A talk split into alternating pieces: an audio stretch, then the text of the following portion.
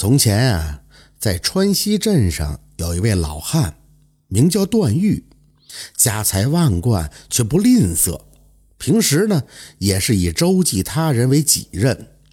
这天夜里呢，镇上发生了一件大事原来啊，是有村民在一处山地中发现了一头粗壮的白蛇，身受重伤。不少人呢建议把它烧死，以免留下来作恶。段誉闻讯也赶到了，大家伙儿也想听听段老的想法。段誉仔细的一看，这白蛇腹部较大，且下身流着血，怕是受了不少的伤害。再一看他的眼神，并没有憎恨之色。就说呀，哎，万物皆有灵，这白蛇能够生长这般大也是不易呀。我们尽力相助一二吧。如此一来，众人呢也就没有了任何的异议，便把村中的大夫请来，在伤口上敷了药。三个月以后，白蛇的伤势彻底的恢复了，也就消失不见了。十年过后，段誉在家中。安然离世，留下偌大的家业给了后代。后代呢，也是听从段誉的遗嘱，仍旧以周济他人为己任。一晃又过去了二三十年，出了一位镖师，名叫段义，常年帮人护送物品。不过两三年的时间，便在这一带出了名成了众多商人雇主弱者相求的对象。但是段义的心中有一杆秤。不接恶人的活若是贫苦百姓有难，他还愿意免费帮助护送。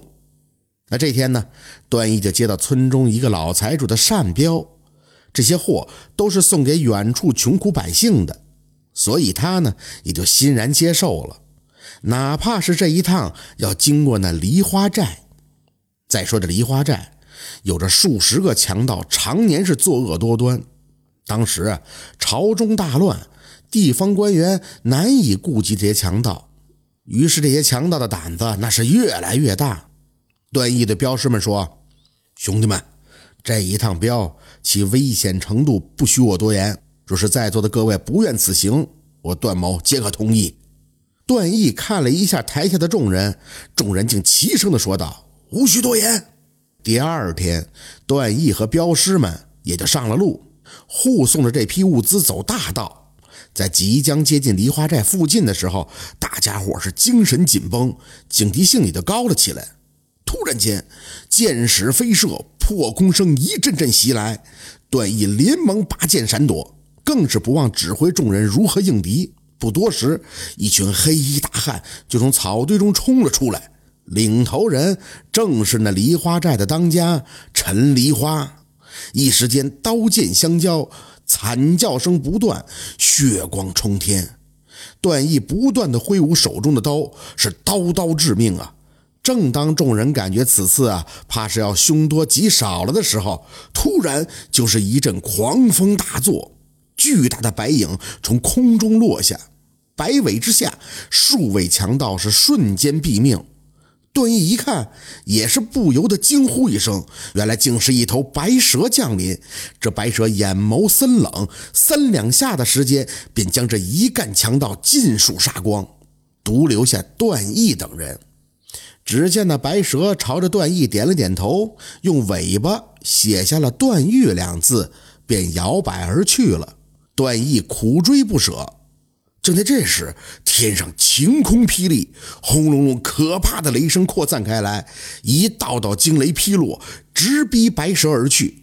一雷击中，见那白蛇身上当即皮开肉绽，鲜血淋漓。段毅赶忙追过去，从身上就取出了药水，敷在了白蛇的伤口上。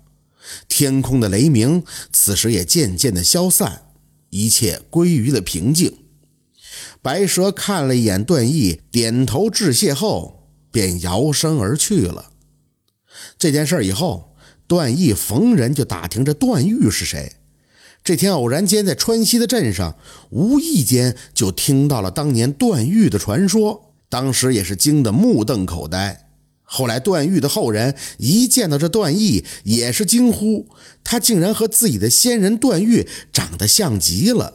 段誉这才知道，那白蛇是为了报恩而来呀，竟然不顾自身因果，杀孽太重，引得天地不容，险些丧命于天雷之下。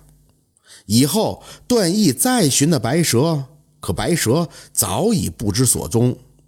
又不知过了多少年，一天大白天，又是晴天霹雳响起之后。就有人看到一道白光冲天，好大的一条白蛇冲向了天，化作一条白龙，遨游天际而去了。